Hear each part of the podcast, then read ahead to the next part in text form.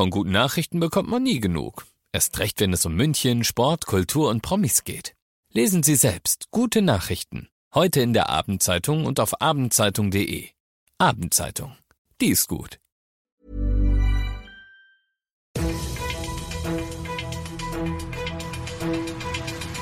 95 5 Charivari, das München Briefing, Münchens erster Nachrichtenpodcast.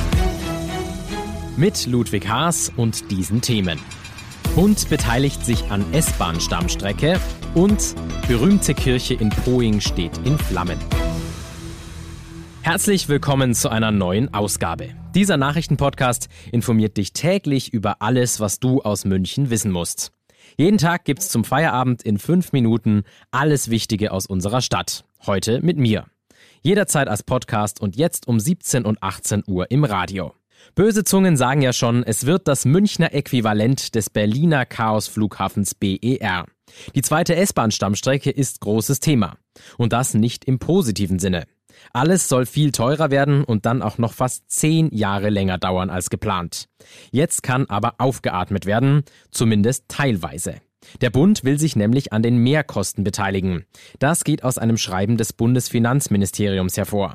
Charivari München-Reporter Oliver Luxemburger. Ja, also bisher war nicht klar, ob die Finanzierungszusage des Bundes auch dann weiterhin gilt, wenn die Kosten für den Neubau der zweiten Tunnelröhre explodieren. Und genau das ist ja passiert.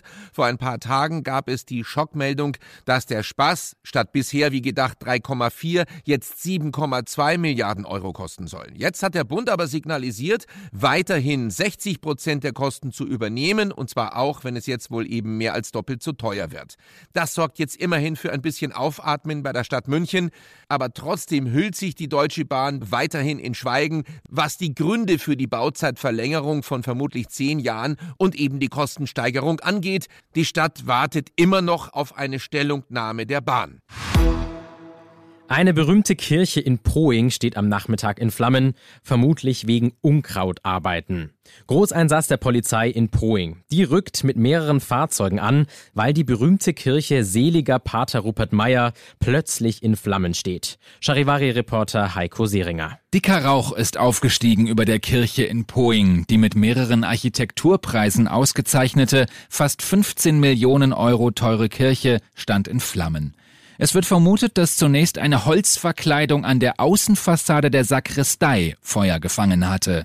Mittlerweile konnte der Brand gelöscht werden. Es ist aktuell unklar, ob sich in der Kirche zum Zeitpunkt des Brandes Personen befunden haben.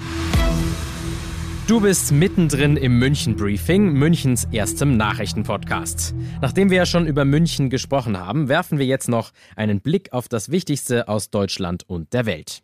Shinzo Abe ist tot. Es war befürchtet worden und dann traurige Gewissheit. Nach einem Attentat, bei dem ihm auf einer Wahlkampfveranstaltung mehrere Male in den Rücken geschossen wurde, ist der ehemalige japanische Regierungschef Shinzo Abe seinen Verletzungen erlegen.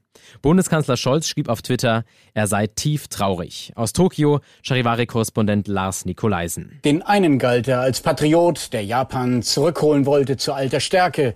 Anderen galt er als skandalumwitterter, strammer Nationalist.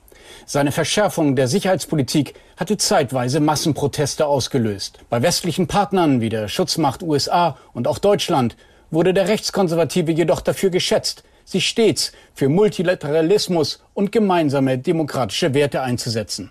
Abe war der am längsten amtierende Regierungschef seines Landes. Sein politisches Erbe dürfte noch lange nachwirken.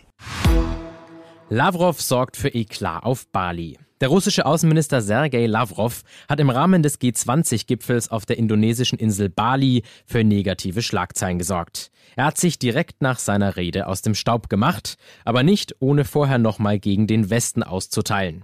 Aus Moskau Charivari-Korrespondent Ulf Mauder. Die Ukraine werde mit Waffen versorgt, der Westen wolle einen Sieg des Landes auf dem Schlachtfeld, zeige aber kein Interesse an einer friedlichen Lösung des Konflikts, sagte er. Zugleich machte Lavrov deutlich, dass Russland international international nicht isoliert sei. Mit dem Besuch wollte er auch eine mögliche Anwesenheit von Kremlchef Putin beim G20-Gipfel auf Bali im November ausloten.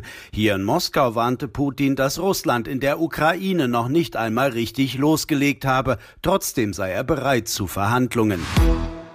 Heute ist wie jeden Freitag ja Feel Good Friday hier auf 95.5 Charivari und deshalb habe ich zum Schluss noch eine positive Meldung dabei.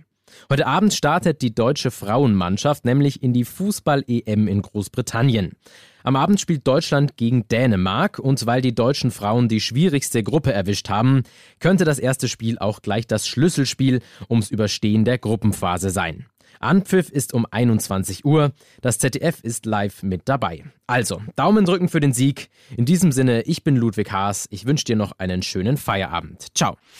95.5 Charivari, das München Briefing, Münchens erster Nachrichtenpodcast. Die Themen des Tages aus München gibt es jeden Tag neu in diesem Podcast. Um 17 und 18 Uhr im Radio und überall da, wo es Podcasts gibt. Sowie auf charivari.de.